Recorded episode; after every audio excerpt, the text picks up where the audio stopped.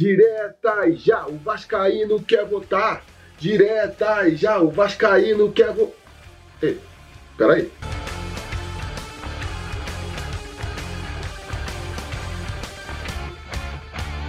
E a notícia do dia é que o Conselho Deliberativo do Vasco aprovou as diretas já no clube já para a eleição do ano que vem, 2020. Pois é, a partir de 2020, o sócio do Vasco vai escolher o seu presidente de forma direta. Quem os sócios escolherem para ser o presidente do Vasco vai assumir a cadeira da presidência direto, sem precisar passar pela aprovação do Conselho Deliberativo. Essa mudança, essa evolução aí no estatuto, nas regras da eleição do Vasco, ela ficou inevitável depois das últimas eleições, né? Porque até então, Muita gente cobrava que o Vasco finalmente se modernizasse e fizesse as eleições de maneira direta, mas muita gente também defendia que isso não era tão necessário assim, que a eleição no Conselho Deliberativo era só um ato pro forma, só uma formalidade ali, porque o Conselho ia sempre referendar a decisão dos sócios. E quem defendia essa ideia tinha um fato muito forte a seu favor, né? O fato de que nunca, na história centenária do Vasco,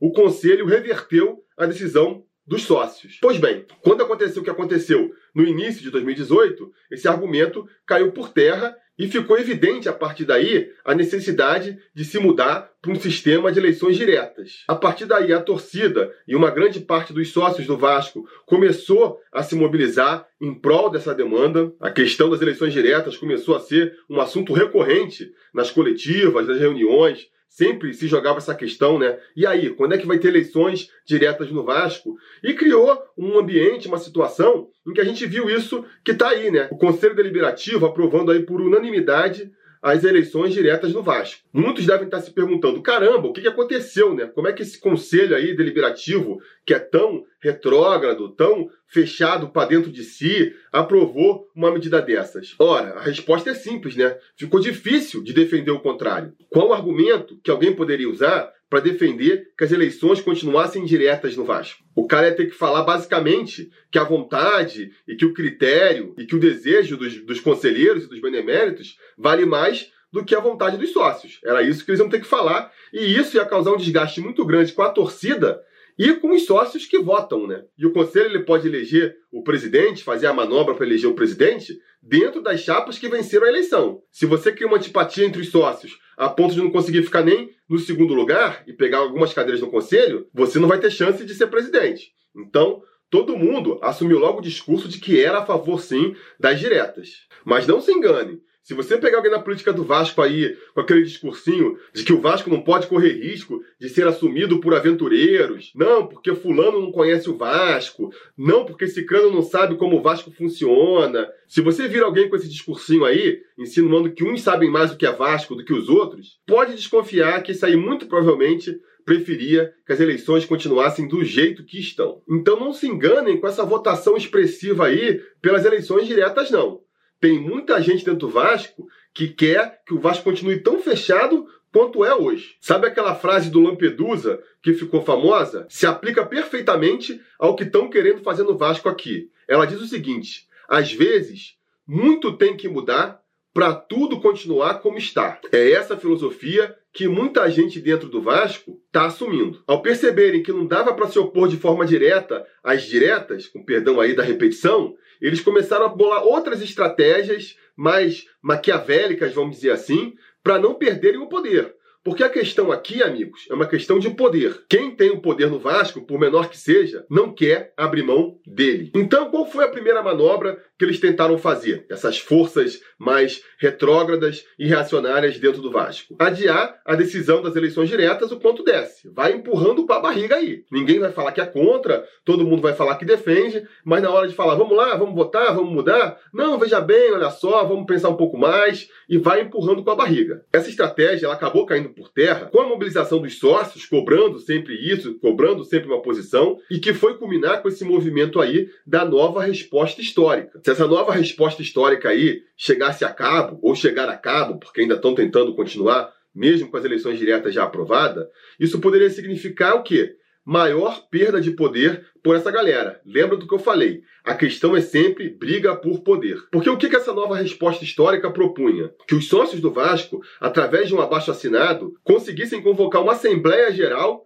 e assim impor a eleição direta para o Conselho votar. Se isso acontece, ia abrir um precedente muito perigoso para o Conselho de Beneméritos do Vasco, que é mostrar para os sócios do Vasco que, através desse recurso da convocação da Assembleia Geral, o sócio do Vasco pode escolher que questões o Vasco vai discutir, qual vai discutir primeiro, qual vai discutir depois. E escolher o que vai ser discutido dentro do Vasco também é uma forma de ter poder. Então, percebendo que era inevitável que a questão das diretas viesse à baila, percebendo que uma vez que ela viesse a voto, não ia se ter outra opção a não ser votar a favor. Ninguém pode queimar o filme e dizer que não quer as eleições diretas no Vasco.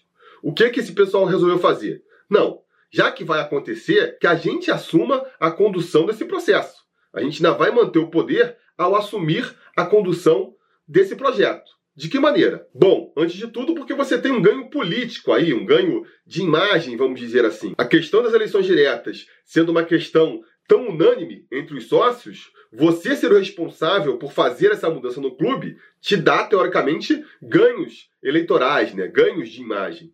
Então, você poder bradar depois que você foi quem fez a eleição ficar direta no clube, você foi o responsável por deixar as eleições do Vasco diretas, é, é, um ganho, né? Um ganho de imagem, vamos dizer assim. E eles quiseram tirar isso desse movimento espontâneo e levar para eles. Esse foi o primeiro ponto. Mas, principalmente, o que se ganha dirigindo o processo pela mudança é que você pode, junto com a mudança que todo mundo quer, fazer outras mudanças que às vezes as pessoas não estão nem reparando. Aí que está o pulo do gato. É um recurso muito usado na política aí. Se você reparar, está sendo usado toda hora. Você pega uma pauta que tem um grande clamor popular, diz que está defendendo ela e vai derrubando seus opositores, dizendo que justamente eles estão se opondo contra essa pauta tão popular. A gente vê aí, ah, eu estou aqui com uma pauta contra a corrupção, eu estou aqui com uma pauta que é a favor da educação, que é a favor da paz. E aí se aparece alguém questionando, tentando levantar um ponto que está meio suspeito, tentando é, apontar alguma coisa estranha, você já logo aponta o dedo para ele e fala, oh, o que, que é? Você é contra a paz?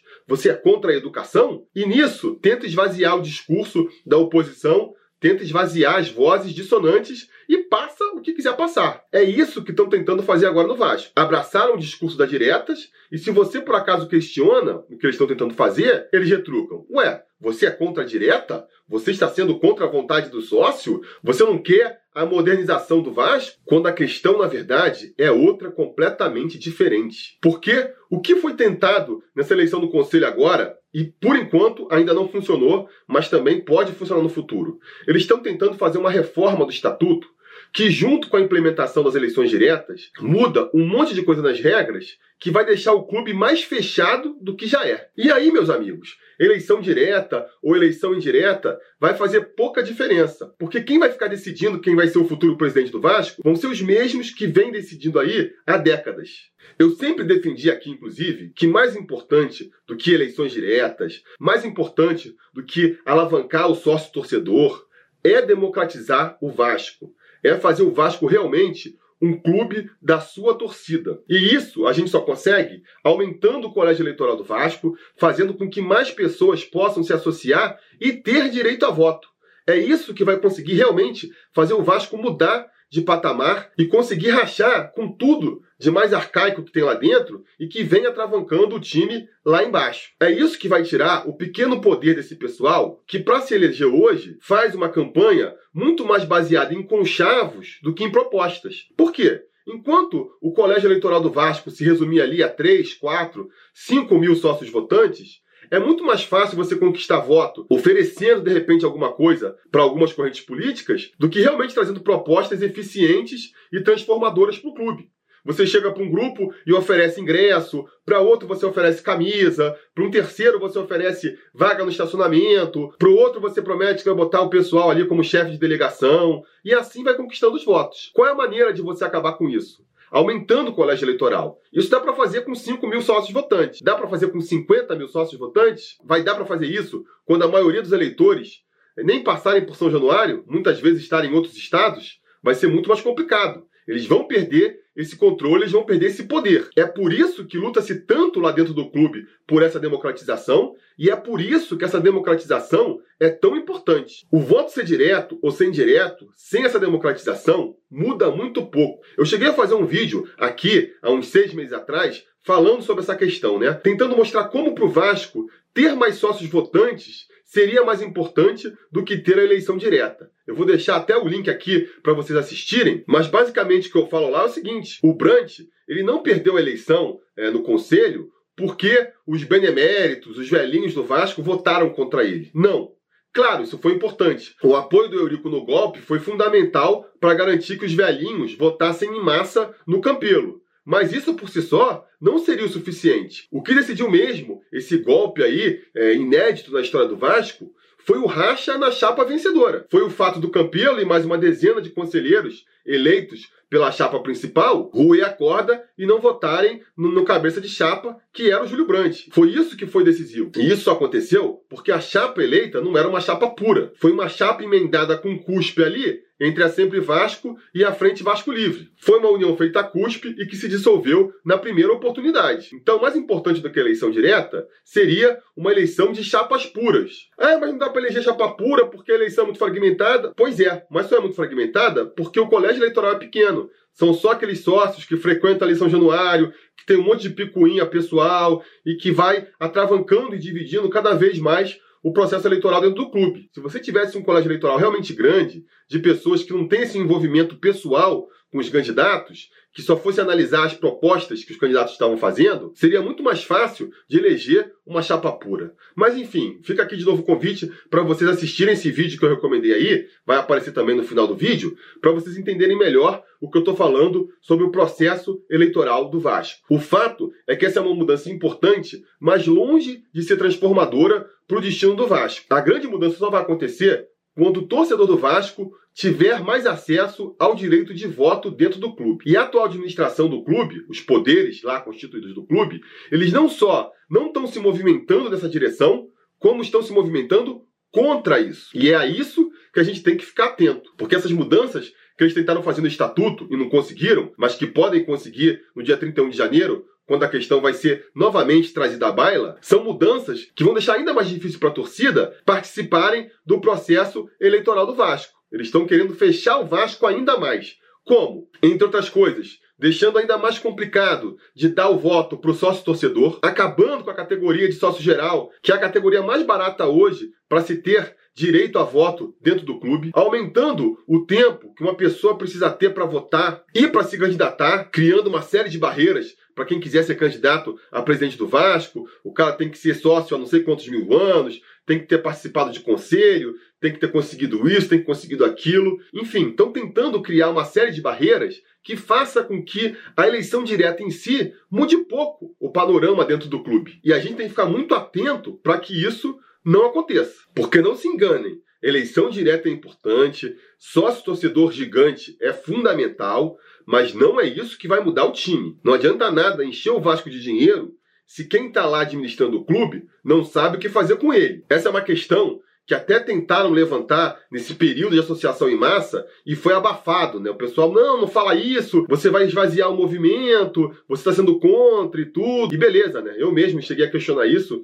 e, e, deixei quieto, deixa passar e tal, mas é um assunto ao qual a gente tem que voltar mais cedo ou mais tarde. E se isso vai ser votado no dia 31, então tem que voltar mais cedo, né? Porque a gente não pode deixar isso acontecer. Não sou eu que pauta as reivindicações da torcida, né? Se fosse eu, esse assunto seria o primeiro que a gente ia abraçar mas a torcida resolveu é, abraçar outras causas primeiro, a causa do sócio-torcedor, a causa das eleições diretas. Beleza, abracei junto, vamos junto. A gente não faz as coisas do jeito que quer, a gente faz as coisas do jeito que elas vão acontecendo. Mas agora que a gente conseguiu isso, é muito importante que o próximo passo que a gente foque seja a democratização do clube. Com o sócio-torcedor já sendo o sucesso que é, com a gente conseguindo a eleição direta, essa é a questão que falta para a gente dar o passo que a gente precisa para voltar a ser o Vasco que a gente sempre viu, para ser melhor do que o Vasco que a gente sempre viu. Então vamos nos mobilizar nisso aí. O primeiro passo é evitar que mais retrocessos sejam feitos e no segundo momento, vamos brigar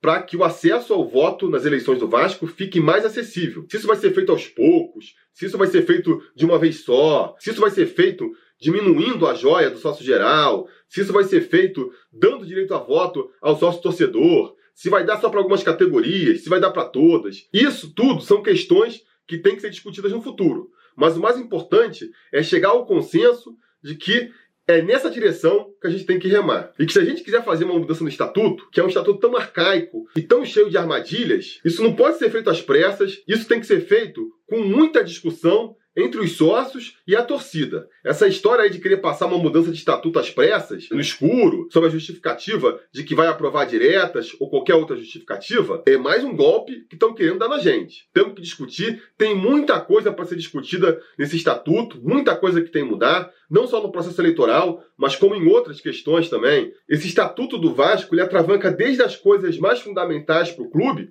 como essa questão eleitoral, que não permite que o sócio torcedor vote, que não permite que se vote à distância, até porque foi criado numa época em que nada disso existia, até questões mais básicas, como, por exemplo, mais liberdade para se criar uma terceira camisa. Sabe por que as camisas do Vasco são todas pretas ou brancas? Porque o Estatuto do Vasco não permite que seja de outra maneira. Então, são várias coisas que a gente tem que debater, são várias coisas que a gente tem que discutir, e isso não vai ser feito em pouco mais de um mês. Não precisa ter pressa também, sabe? Eu prefiro que a gente demore para mudar, mas quando mude, mude bem, do que fazer uma mudança às pressas, sob a justificativa de que já se perdeu tempo demais, e faça uma mudança que não só não altere nada na realidade do clube, como possa até atravancar ainda mais a evolução do nosso time. Então a gente tem que ficar muito atento a isso. Não podemos deixar que esvazie o debate. Ah, não, não fale isso agora, não é um bom momento para tratar desse assunto. Tem que parar com isso. Então vamos prestar atenção nessa questão. Não podemos nos iludir que com essa associação em massa aí todos os problemas do Vasco estão resolvidos. Não. Esse é o primeiro passo que a torcida deu, um passo muito importante, mas que não pode parar por aí. Não podemos achar que a nossa missão está completa, que o que a gente fez está feito. Porque a lição que fica de 2019 é que com a mobilização da torcida, a gente consegue gerar transformação. E se a gente consegue fazer isso, por que parar por aqui? Não vamos parar enquanto o Vasco não chegar ao seu lugar de direito, que é ser um dos principais clubes do mundo, ser o principal clube do Brasil, o principal clube das Américas. Vamos continuar lutando, vamos discutir, vamos debater, vamos entrar no processo político do Vasco. Chega! Chega de ser só aqueles velhinhos lá do conselho e os políticos de sempre que ficam rondando ali São Januário, os únicos a decidirem qual é o futuro do Vasco. Nos últimos 20 anos, quem cuidou do Vasco foram eles. Agora está na hora da torcida pegar essa responsabilidade para si e tentar fazer algo diferente. Vamos nessa, vamos cobrar isso aí. Essa tem que ser a meta para 2020. Beleza? Tá dado o recado aí. Se você curtiu, deixa o like, distribui esse vídeo aí entre os seus amigos vascaínos e a gente vai se falando. A realização desse vídeo só foi possível graças ao apoio inestimável dos conselheiros do Sobre Vasco. Ajude você também ao Sobre Vasco continuar no ar, se tornando um apoiador em apoia.se barra Sobre Vasco ou sendo um membro do canal aqui no YouTube.